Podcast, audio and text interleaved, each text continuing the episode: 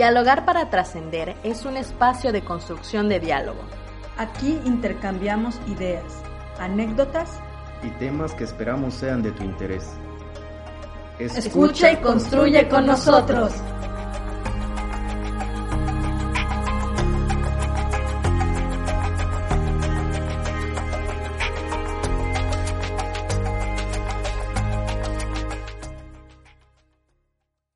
Bienvenidos y bienvenidas a su podcast Dialogar para Trascender. Yo soy Carmita. Yo soy Shadir. Y yo soy David.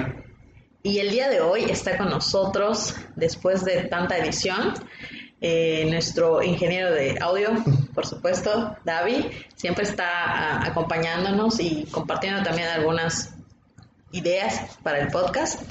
Pero el día de hoy lo invitamos porque vamos a platicar sobre un tema muy interesante y que también concierne a, los tres como docentes que, son, que somos o hemos sido en algún punto.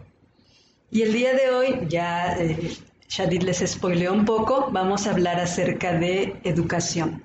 Vamos a tomar como pretexto el día del docente y de la docente y vamos a hablar un poquito acerca de, pues, qué es para nosotros la educación, pero vamos a iniciar con una pregunta que, que pues nos viene rondando la cabeza desde hace tiempo. Cuando escuchas educar en libertad, ¿qué viene a tu mente o qué piensas? Bueno, lo primero que ronda en mi cabeza cuando escucho la pregunta es como la necesidad de desglosar educación en libertad como desde sus dos fundamentos, ¿no? Primero educación y después libertad, ¿no? E ir definiéndolas desde allá. Pienso la educación como un proceso totalmente natural y humano que justamente conlleva como ciertos aprendizajes y todo el tiempo estamos aprendiendo. Y esto es muy diferente a cómo de repente se puede concebir dentro de un aula o, o, en, otros espacios, ¿no? En donde está muy vendida la idea de que necesariamente tiene que ser en una institución o de, de alguna forma, ¿no? Y por otro lado, cuando escucho libertad, lo primero que, se me viene a la cabeza es como, como una paloma, ¿no? Que es libre. Y creo que también tiene mucho que ver, ¿no? Ese es el símbolo de la libertad, un símbolo universal. sí, pero justamente es como sin tener reglas o sin tener como este tipo de estructuras que desde luego que al ser humano le, le sirve, pues le aporta muchísimo pero ¿qué se hace después como cuando se empieza a destruir o se empiezan a desnudar estas estructuras que usualmente eh, se rigidizan, ¿no? O se piensa que sí, solo sí, la educación tiene que ser así, ¿ok? Es lo que pienso ahorita, ¿no? De, momento. Ok, me dejaste, me dejaste sin palabras porque yo iba a pensar, yo estaba pensando justamente nada más como en, una idea que hace, ¿qué será? Desde la prepa, en algún punto, yo conocí a Freire en la, en la prepa. Entonces recuerdo como una frase que ni siquiera sé si él lo dijo, pero eh, hablando un poco de, educación como más allá del acto de consumir eh, ideas o acumular ciertas ideas, ¿no? Sino que, que, tú mismo vayas como construyendo tu, tu proceso de aprender, de aprendizaje. Entonces pensaba justo, justo en eso, pero ahora que empezaste a hablar me generaste así como muchísimas otras más ideas, ¿no? Pero bueno, me gustaría escuchar, no sé qué, tú qué pensaste cuando, cuando escuchaste este término, Carmita. Pues lo primero que pensé, eh, siéndoles como muy sincera, es como en la concepción actual de la educación, y de la educación academicista o la educación que únicamente está como en los espacios formales, digámoslo de alguna forma. Em, pensé en eso y en cómo esto es lo opuesto a veces a la libertad, ¿no? Cómo de pronto en, en las escuelas, desde muy jóvenes, nos enseñan a que ser libres eh, no es necesariamente sinónimo de educación o sinónimo de aprendizaje sino es otra cosa. Y ahorita que escuchaba tanto a David como a ti, también pienso en cómo el adoctrinamiento que hemos estado viviendo, pues también nos lleva a pensar eso, ¿no? Eh, yo también, desde mi experiencia, no como docente, sino como estudiante, tengo que confesar que, por ejemplo, en la preparatoria, inclusive en la universidad, los espacios donde más aprendizaje tuve fueron los espacios que fueron fuera de las aulas, ¿no? fuera de lo académico, con mis compañeros, a través de prácticas, a través de otras cosas que no eran necesariamente tomadas en cuenta como educación en ese momento, ¿no? Eso es lo que pienso. Fíjate que que te escucho me surge esta duda, ¿no? Entonces, ¿de dónde, de dónde inicia esta idea? Como de tener que consumir esta forma fija o estructurada de lo que es educación. O más bien, ¿para qué se instaura justamente dentro de un aula o dentro de una institución? Si, como bien tú dices, no hay otras formas no academicistas para poder eh, aprender, ¿no? El, poder educarnos justamente a través de otras, otras formas. Y creo que hay experiencias justamente más frecuentemente del, del, otro lado del charco, ¿no? Como en las Europas, que justamente son los mismos padres de familia los que instauran formas libres para la educación, ¿no?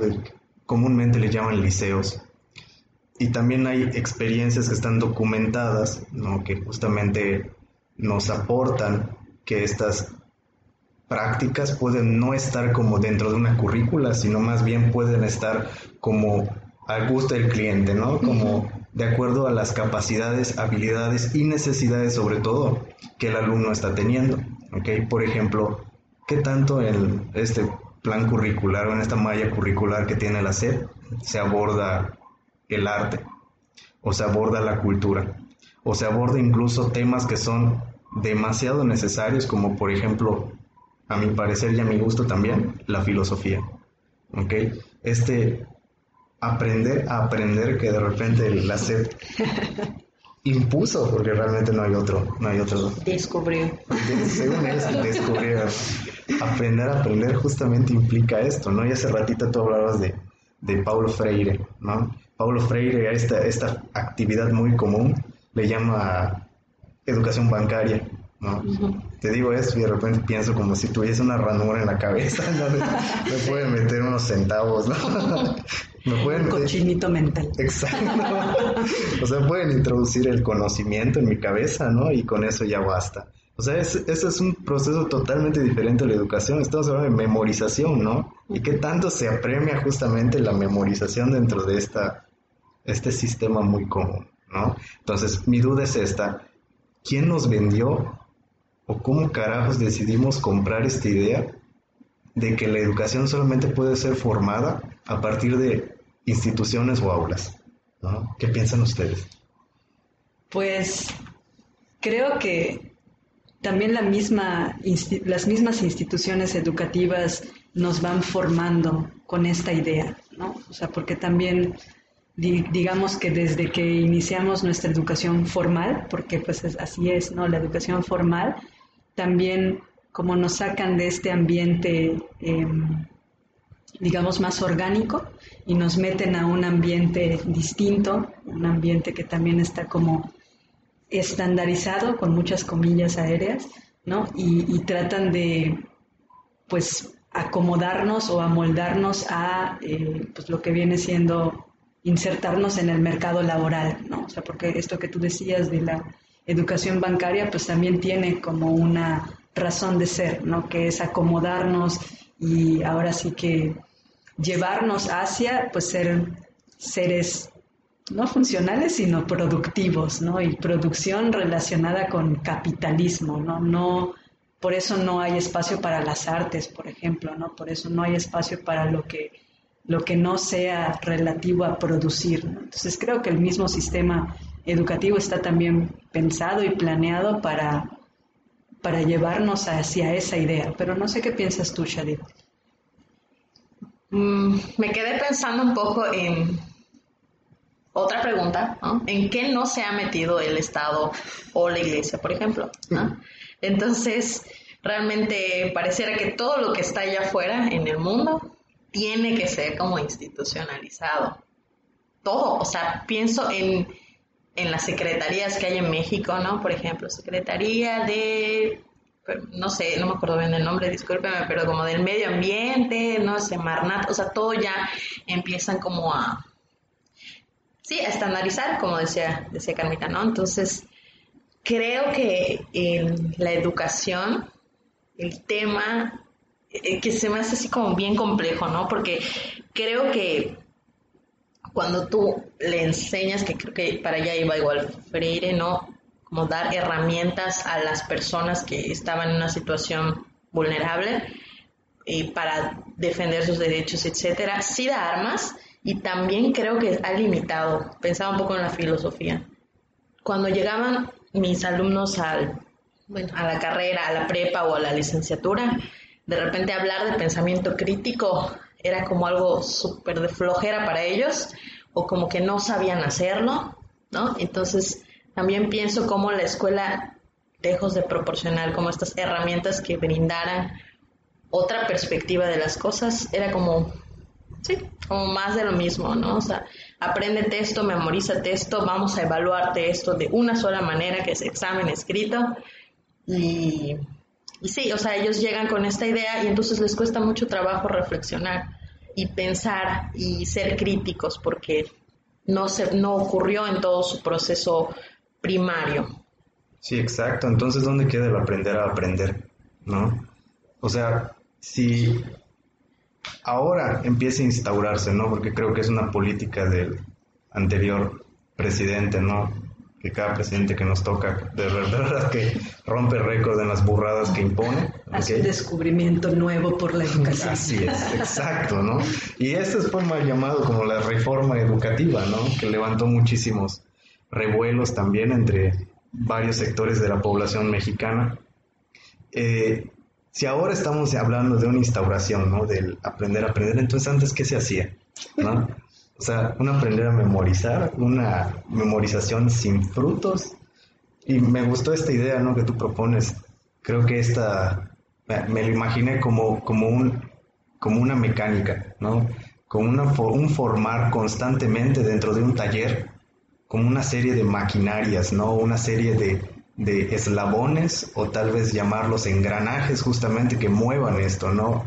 En esta hambre de producción, en esta hambre tal vez de seguir generando todavía más, no solo productividad, sino también dentro de este imaginario llamado capitalismo, ¿no? Pues dinero, ¿ok?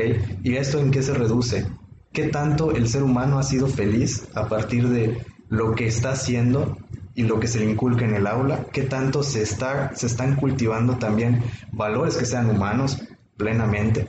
Y no la competitividad como tal, ¿no? Que son igual varias dudas que van surgiendo a partir de todo esto.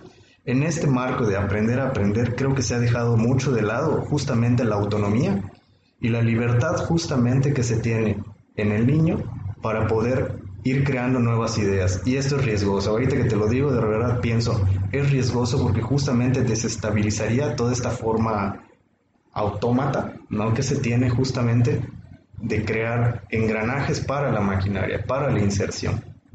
Sí, y ahora, ahora que te escucho, también, y también le escuchaba a Shadid y me, gustó mucho la frase que utilizaste, ¿no? O sea, ¿en qué cosas no se ha metido el Estado y la Iglesia, ¿no? O sea, y esto es una verdad, pues, o sea, muy, muy real, pero también como algo que, no nos atrevemos a decir y también que muchas personas no se atreven como, como a mirar, ¿no? Pienso inclusive como en, los contenidos básicos de, primaria, por ejemplo, ¿no? Hubo un tiempo en el que eh, cuando hubo esta reforma educativa, yo estaba en, pues en, en, este nivel educativo, en primaria, y pues las maestras tenían que trabajar estas cuestiones de educación sexual casi casi por debajo del agua, ¿no? O sea, porque no había, eh, digamos que lo que está sucediendo en otros lugares de, la República con este PIN parental que quieren poner en las escuelas, también es algo que ya, ya había sucedido, ¿no? O sea, de pronto eh, estos valores que, de, los que hablaba son valores pues que están permeados por la idea judeocristiana de lo que debe ser y no debe ser y también eso pone en peligro a las personas, ¿no? Como tú bien decías, ¿no? Cómo nosotros, eh, los niños, los jóvenes, las personas adultas, no pueden tener el acceso a una educación sexual o a una orientación de calidad porque pues hay intereses de por medio que no permiten que haya esta información y esta educación integral, ¿no? De hecho, mientras hablabas de esto, pensaba ¿no? en, el tema de historia, que la verdad es que a mí no me gustaba la historia cuando estaba en la primaria porque era muy aburrida, ¿no? Pero ya cuando voy creciendo, este, voy entendiendo muchos, muchos temas que pues, tienen que ver obviamente con la historia y el contexto. Y justamente hace unos días, eh, bueno, hace un tiempo escuchaba un podcast también, ¿no? que hablaba sobre cómo la historia que incluso nos enseñaron es la historia de, sí, de, Europa, cómo llegaron aquí, ¿no? Toda esta cuestión. Y se deja de lado toda la riqueza que también pues, ya teníamos como, como América, con esta visión. O sea, incluso pienso como el tema, aquí específicamente en Yucatán, el tema es la historia de Yucatán y de la, de, la península, que es muy rica. De repente también es como abandonada o vista así rapidísimo, ¿no? Porque pues tenemos que cumplir con los aprendizajes esperados. Pero también se deja mucho de lado todo esto que también forma parte de, de nuestra cultura y nos ayudaría mucho también a entender cómo es que funcionan las cosas actualmente, ¿no? O sea, sobre todo pienso en, en Mérida, la blanca. la blanqueada. exactamente. Y, bueno, entonces también me pongo a pensar como en, toda esta información que, que, no se toca o se toca muy superficialmente sin realmente y como masticarlo, ¿no? masticarla y digerirla y entenderla. O sea, por eso creo que en mis inicios la historia era un tema de cuestionarios yo recuerdo que había como el cuestionario así, tal cual, pregunta, respuesta, y copia, o sea, copia tus 30. No, tengo una maestra en mente que no sé si siga viva, espero que, sí, pero, pero recuerdo que todas sus clases de historia eran cuestionarios. O sea, odia, yo odié la historia, no sé hasta que salgo y, al mundo real, ¿no? Y veo que tiene mucha importancia es que empiezo a ser autodidacta en esos temas. Pero me llevó un buen de tiempo, ¿no? De hecho, creo que mi maestra, lejos de apoyar eh, mi amor por el aprendizaje, como que fue obstaculizando esto. Sí. Ahorita me quedo pensando en, en, esta, en esta caricatura, ¿no? Y que, que, algunos, algunos cuentan como si fuese un chiste, pero no es un chiste, realmente pareciera que hay una anécdota detrás de todo esto. Cuando el, niño, el, papá le dice a su hijo, ¿no? Pues siéntate, vamos a hablar de sexo. Y el niño le dice, ok papá, ¿qué quieres saber? ¿No? o sea, los niños hoy por hoy están más sensibilizados, ¿no? Y en general estamos más sensibilizados en esta era moderna de agarrar el celular, agarrar la tableta y entonces sí ya poder ir revisando el tema que sea de mi, de mi interés, ¿no? Hasta eso creo que es punto a favor también de la tecnología, con sus asegúnes, ¿no? Claro. Eh, pienso, entonces, ¿cuál es la finalidad de poder posicionar este tipo de temas dentro de, y cómo dentro del aula, dentro de las instituciones? ¿Y cómo es que los padres de familia se oponen, ¿no? ¿Cuál es la necesidad de los mismos padres de familia porque estos temas no se aterricen, ¿no? Me imagino que deben tener muy buenos fundamentos, muy buenos argumentos también como para que esto no se aborde. Pese a que también nosotros podríamos, bueno, yo tengo igual mis, mis opiniones también en contra de esto, ¿ok? Siendo sinceros, en, contra de, este, de la oposición que pueden plantear los padres de familia, como por ejemplo este PIN parental, ¿no? estoy totalmente en contra de ello.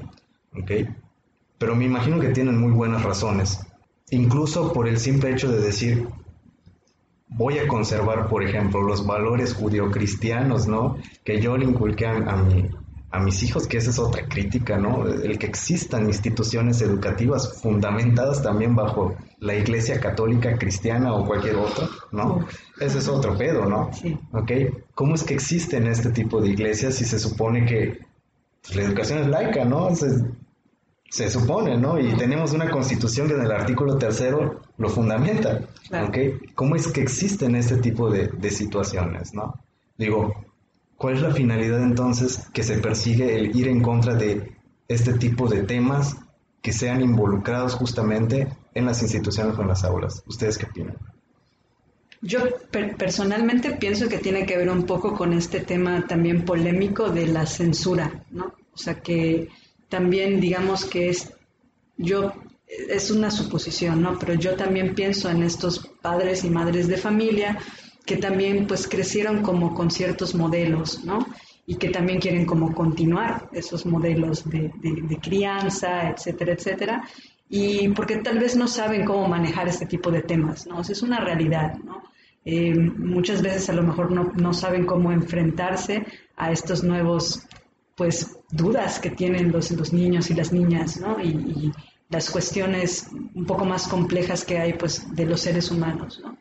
Y eso, digamos que, pues, también es, es válido, pero también se, se pierde la otra parte, ¿no? Que es, bueno, que ahora es como un juego de poder, o sea, si tú no tienes esta información como niño, como niña, como adolescente, entonces nosotros los padres vamos ganando porque sabemos más que tú, ¿no?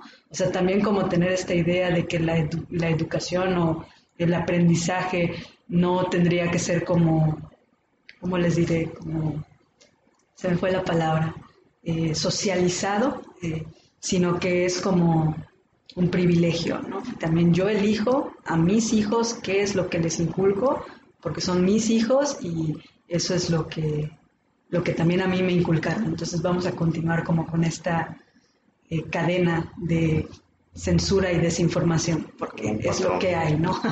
E, esa es mi, perspectiva, ¿no? También sé que es una, una temática mucho más amplia, que también tiene como como muchas aristas, pero pues no sé qué, piensas tú, Shadid, de esa cuestión.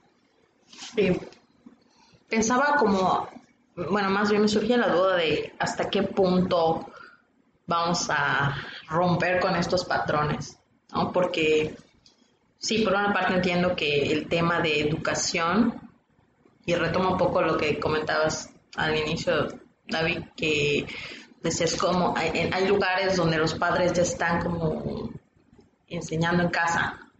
Y digo, la pandemia fue una muestra de cómo esto aquí es casi inconcebible, ¿no? Por muchas cosas, no solo por la cuestión de la, de la paciencia, ¿no? Sino porque estamos en una situación, bueno, los padres tienen que trabajar, Entonces, pero sí vi muchas dificultades y las sigo viendo con respecto también al, manejo de los temas, pero me pregunto hasta qué punto ya entonces, ah, bueno, entonces yo voy a educar a mis hijos y, voy a ver qué de lo mío es pertinente para ellos o que ya no, no va acorde a la, al contexto.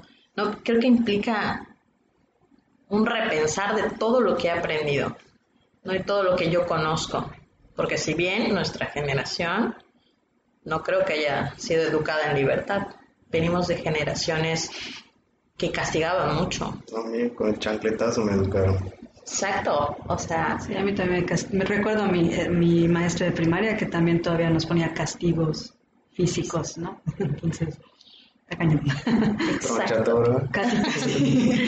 Sí, yo, yo también recuerdo como, este, incluso temor hacia de repente algunos maestros. Y obviamente nosotros ahora estamos platicando de esto y estoy segura de que hay muchas personas que van platicando sobre estas temáticas. Creo que también nos toca a nosotros y, lo veo porque también nosotros hemos estado como en esta posición de docentes. Y me lleva también a preguntarles, ¿cómo ha sido su experiencia en torno a este tema? ¿Qué, ¿Cómo inculcan o cómo establecen o cómo, bueno, perdón, establecer no, cómo eh, de repente ponen ahí como la semillita para que sus alumnos, alumnas, eh, compañeros, colegas, ¿no? También puedan como ir repensando eh, este tema de, la educación.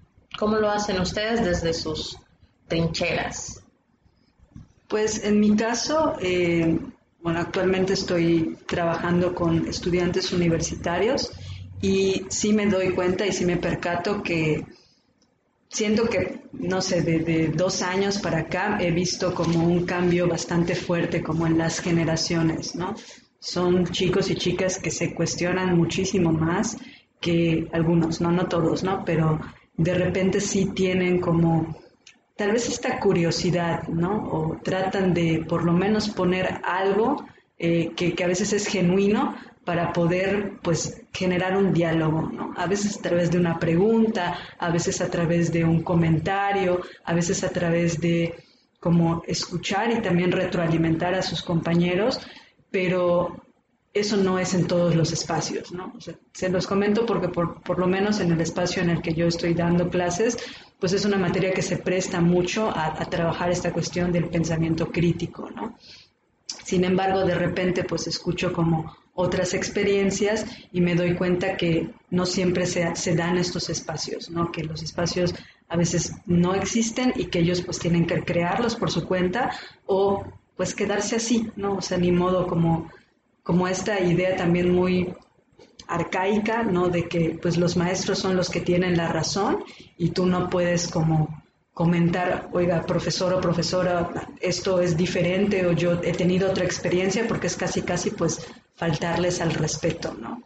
Entonces he tenido como diferentes eh, experiencias, pero cuando surge eso, pues trato de invitarles pues a, pensar en esto, ¿no? A también eh, cuestionarse, inclusive cuestionarme a mí, ¿no? O sea, de repente les digo, esto es como un, como, como yo veo las cosas y como una parte de pues la existencia, ¿no? Esto no es la verdad absoluta. No sé si existe una verdad absoluta, ¿no? Entonces, eh, también es lo que yo les dejo y creo que dentro de lo que cabe, pues a, mí creo que ha sido como, como una experiencia fructífera el hecho de que me digan, pues en su clase me siento cómodo, cómoda, me siento como con, con ganas de participar, no tengo temor de decir las cosas, no tengo temor de equivocarme, porque lo he escuchado muchas veces, ¿no? O esta cuestión del temor a equivocarse, del temor a decir algo inadecuado, de no hacerlo bien, pues es algo que les pesa mucho.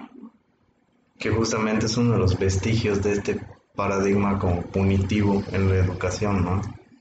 ¿Para qué lo digo si de todos modos pues voy a obtener una, un juicio, una sentencia de parte del maestro? Pues respondiendo a esta pregunta que, que tú comentas, Shadid, ahora sí que como diría Homero Simpson, a mí me la dejaron barata, ¿no? a mí me dejaron barata, ¿no? Yo, yo tengo la oportunidad en Casa Gestalt de, de trabajar a nivel posgrado, entonces sí se pide como cierto nivel crítico, ¿ok? Y lo que yo hago, pues es fomentarlo, es aprovechar justamente estas condiciones para promoverlo. ¿Cómo le hago? Bueno, para empezar, ser creativo, ¿no? Coincido contigo en esta parte, Carmita, de romper como estas estructuras o estos paradigmas en mí, tratar de no ser dominante en la medida de lo posible, que justamente eso es lo que persigue el paradigma libertario, ¿no? La educación en libertad busca el no el antipunitivismo, ¿no? o la no dominancia, ¿no? Esta parte de hay una hay una autora peruana que habla de el pensamiento policial, ¿no? dejar de ser policías justamente de la educación y empezar a ser justamente acompañantes o gestores, ¿no? Y abonando igual a esto, Paul Goodman, uno de los padres de la, de la terapia que está, la terapia que hacemos aquí en Trascender, eh, decía, el acto, el acto educativo es terapéutico y el acto terapéutico es educativo, ¿ok? Entonces a mí me hace muy, mucho sentido, ¿no? Porque estas van enyuntadas. Y yo agregaría también, no existe una sola educación que sea apolítica, de A, o sea, de sí, que no tenga implicado cierta variable política, o sea, neutra, ¿no? Todo paradigma tiene de trasfondo una agenda sociopolítica que corresponde, la de la SEP a la del Estado, y el libertario a la de nuestros educandos o a la de nuestros alumnos, ¿ok? Eso es justamente, ¿no? O sea, ¿para quién estamos trabajando entonces en la educación? Si es para un Estado que nos indica qué es lo que tenemos que consumir o es lo que tenemos que imponer o que dominar hacia el otro, o bien que sea el otro justamente el que proponga de una forma autónoma. A esto Paulo Freire, Freire le llamaba la pedagogía de la pregunta, ¿no? O de la duda. Siempre el cuestionamiento, invitar. ¿Cómo le hago? Bueno, siendo creativo, tratar de ir más allá de las presentaciones, ¿no? Que eso son muy común, ¿no? Proyectar PowerPoints y explicar. Ser creativo con esto, ¿no? Ser dinámico en, las clases que muchos, es muy, es un cliché, ¿no? Dentro de las de las clases cuando llegas y preguntas, ¿no? Pues qué, qué expectativas tienen del curso. Que sea dinámico. que sea dinámico, ¿no? que no dejes mucha tarea. Exacto. y aunado a eso, tiendo a tirar preguntas generadoras, ¿no? Yo tiendo, pues mi personalidad es así, ¿no? Tiendo a generar muchas preguntas, a veces más de las que puedo responder o las que el otro puede responder, ¿no? Y algo que ocurre es que justamente voy fijando mi postura y mi posicionamiento político y, allí, es donde aclaro, ¿no? Este es mi posicionamiento político y cómo eso tiene relación justamente en los temas, ¿no? Que justamente yo enseño psicoterapia, entonces lo que se busca es el despertar de la espontaneidad del ser humano, ¿ok? Entonces lo que busco justamente es fomentar la misma espontaneidad para crear nuevas preguntas a partir de las preguntas que yo hago, ¿ok? Y también argumentar a través de hechos históricos y sociopolíticos. Un ejemplo, ¿no? En alguna clase les hablé acerca del Escuadrón 421, ¿no? El escuadrón del ZLN que se fue apenas hace algunas semanas, ¿no? Se partió de, de, de Playa del Carmen rumbo a Europa, ¿ok? Con la finalidad justamente de llevar, pues, el diálogo, la palabra. ¿Y qué, qué era el tema que estamos abordando? Bueno, el diálogo, ¿ok? cómo se aterriza el método dialógico en la psicoterapia. ¿Ok? Entonces, todo tema de repente puede ser justamente jalado en términos sociopolíticos. Ahora, ¿a qué agenda vamos a corresponder? ¿A la del Estado o hacia una agenda libertaria? ¿no? Sí, creo que eh, estaba, mientras te escuchaba pensaba en, en Merlí. No sé si han visto como esta serie, ¿no? A mí me encantaba y soy fan, me encanta, ¿no? Y soy fan. Y y pensaba justo en esto, ¿no? Como él era como muy irreverente de estar aquí los contenidos, ok, y se supone que sigue ABC, pero luego entonces surge esto y entonces vamos a trabajarlo, ¿no? Y, y creo que hacía que, las, que los chicos vayan pensando y vayan cuestionándose, ¿no? que es algo como muy característico cuando tuve la oportunidad, sobre todo trabajaba con chicos de psicología, y siempre les decía, oigan, y, les hacía preguntas, pero preguntas que realmente no, no tenían que responderme en ese momento. ¿no? no era como para evaluar qué tanto saben, sino para generar eh, estas ideas. ¿no? Pensaba, les decía, oye, ¿y esto que te dijo tal maestro o tal profesor? O sea, ajá, ¿y, tú qué opinas? ¿no? Y, bueno, y entonces, ¿qué, qué, ¿cómo tú crees que se aplique así? O sea, como irles haciendo preguntas que son incómodas, la verdad es que sí son muy incómodas porque me lo dijo el profe, es la verdad es que te salva de muchas cosas, ¿no? Porque entonces al profe nadie le va a cuestionar. Pero entonces era como la confiable. la vieja confiable. Él es el mero, mero. Exacto. Entonces, realmente creo que devolverles a ellos esta parte autónoma o bueno, pero tú qué opinas, ¿no? Porque a fin de cuentas tú vas a estar en algún momento, pues ya llevando a cabo como esta profesión, ¿no? Y creo que no a todos les gustaba, es, una realidad también, porque mueve, mueve eh, todo lo que yo sé que sé. Entonces, no todos lo toman bien, eso también es una realidad. Eh, pero bueno, así yo recuerdo que así lo hacía con los chicos más grandes y con los pequeños es mucho más sencillo. Bueno, a mí me resulta mucho más fácil porque están como solo necesitan como una, un empujoncito para entonces ya empezar a, ser libres, a imaginar y también a reflexionar. ¿no? Los niños tienen una reflexión un, tanto diferente, eh, pero que suma mucho a la experiencia ¿no? de quienes conviven con ellos. Entonces, creo que esas son como formas muy, muy específicas que se me vienen a la mente justo ahora. Oye, no sé, de repente yo, yo tengo una anécdota hablando justamente de nivel superior, nivel licenciatura, donde igual formando psicólogos y tratando de aplicar esto que justamente aplico ahora a nivel posgrado, la neta, la neta no me funcionó, ¿no? Incluso hubo quejas, ¿ok? Hubo quejas, ¿no? De que trataba de imponer justamente y, y, y me salía del guion, ¿no? Como que me salía de algún modo de la temática que estaba planteada. o que estaba en su malla curricular.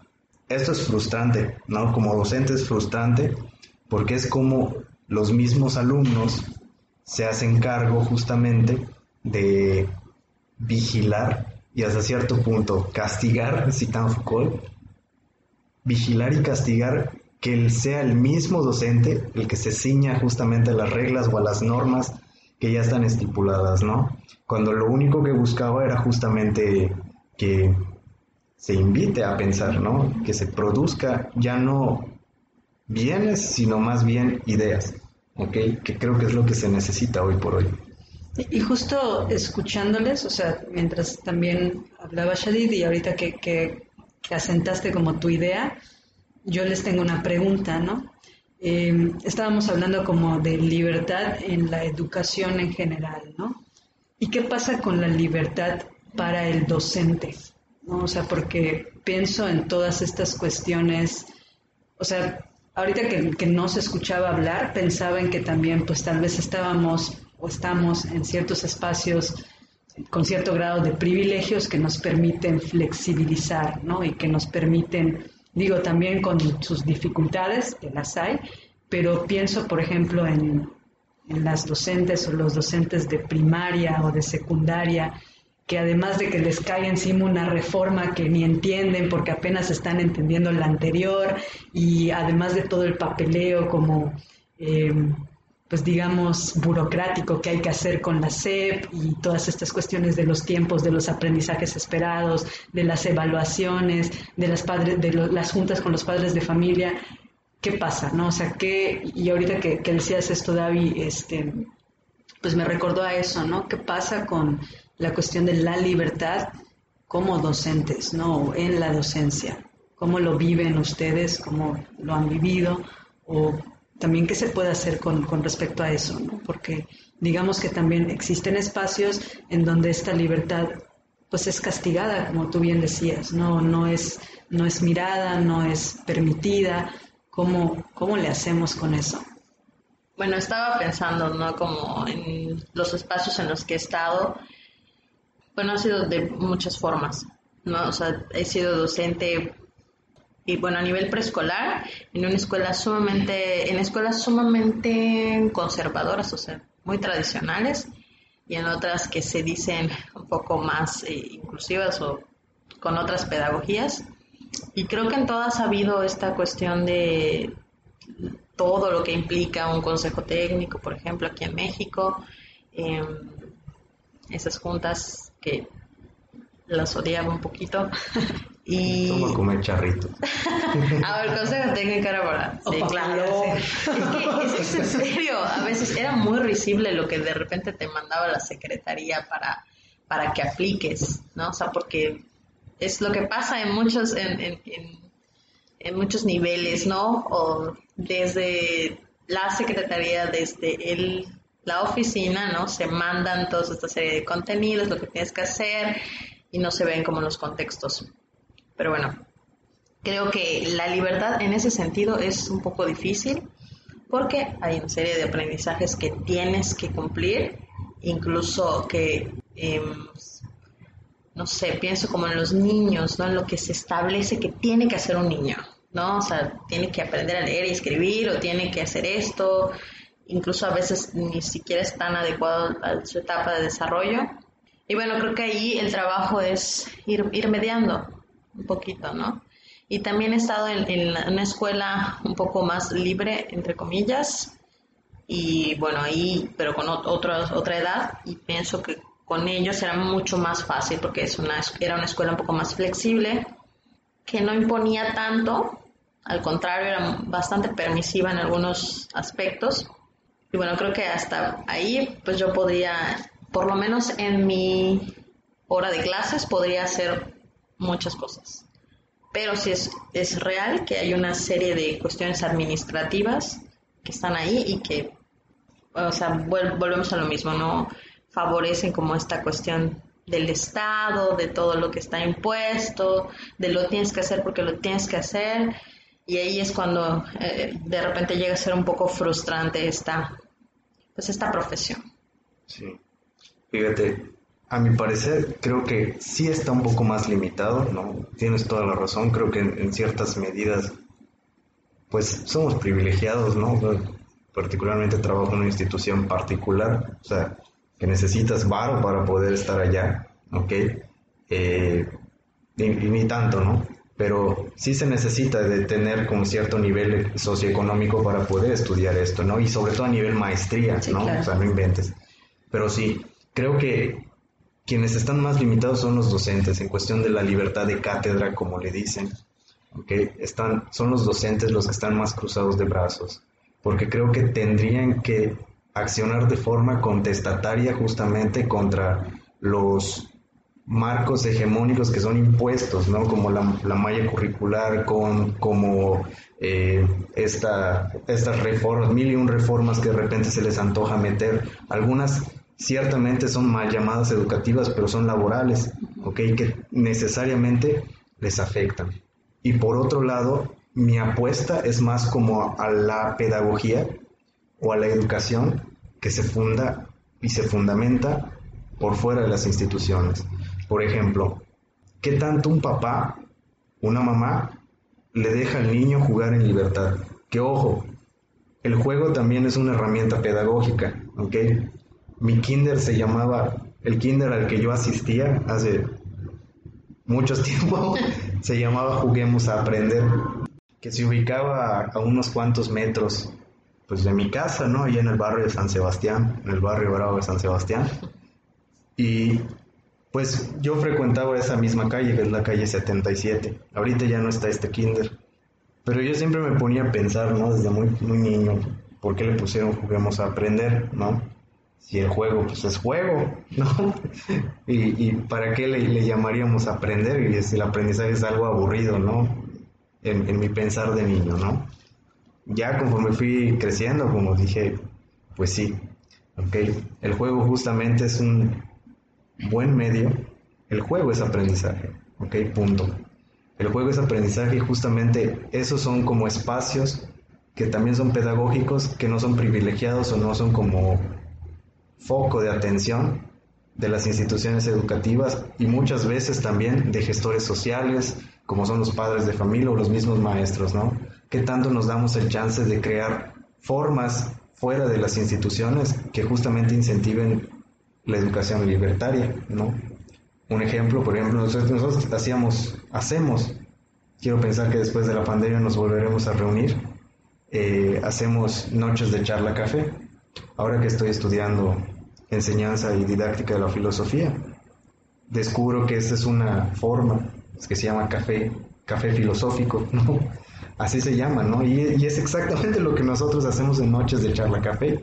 Yo no le llamaba así, ¿no? Y de hecho la idea se funda de otras, de otras, de otras este, prácticas. Entonces, esto es un espacio pedagógico. Eso es un espacio justamente de creación y de educación.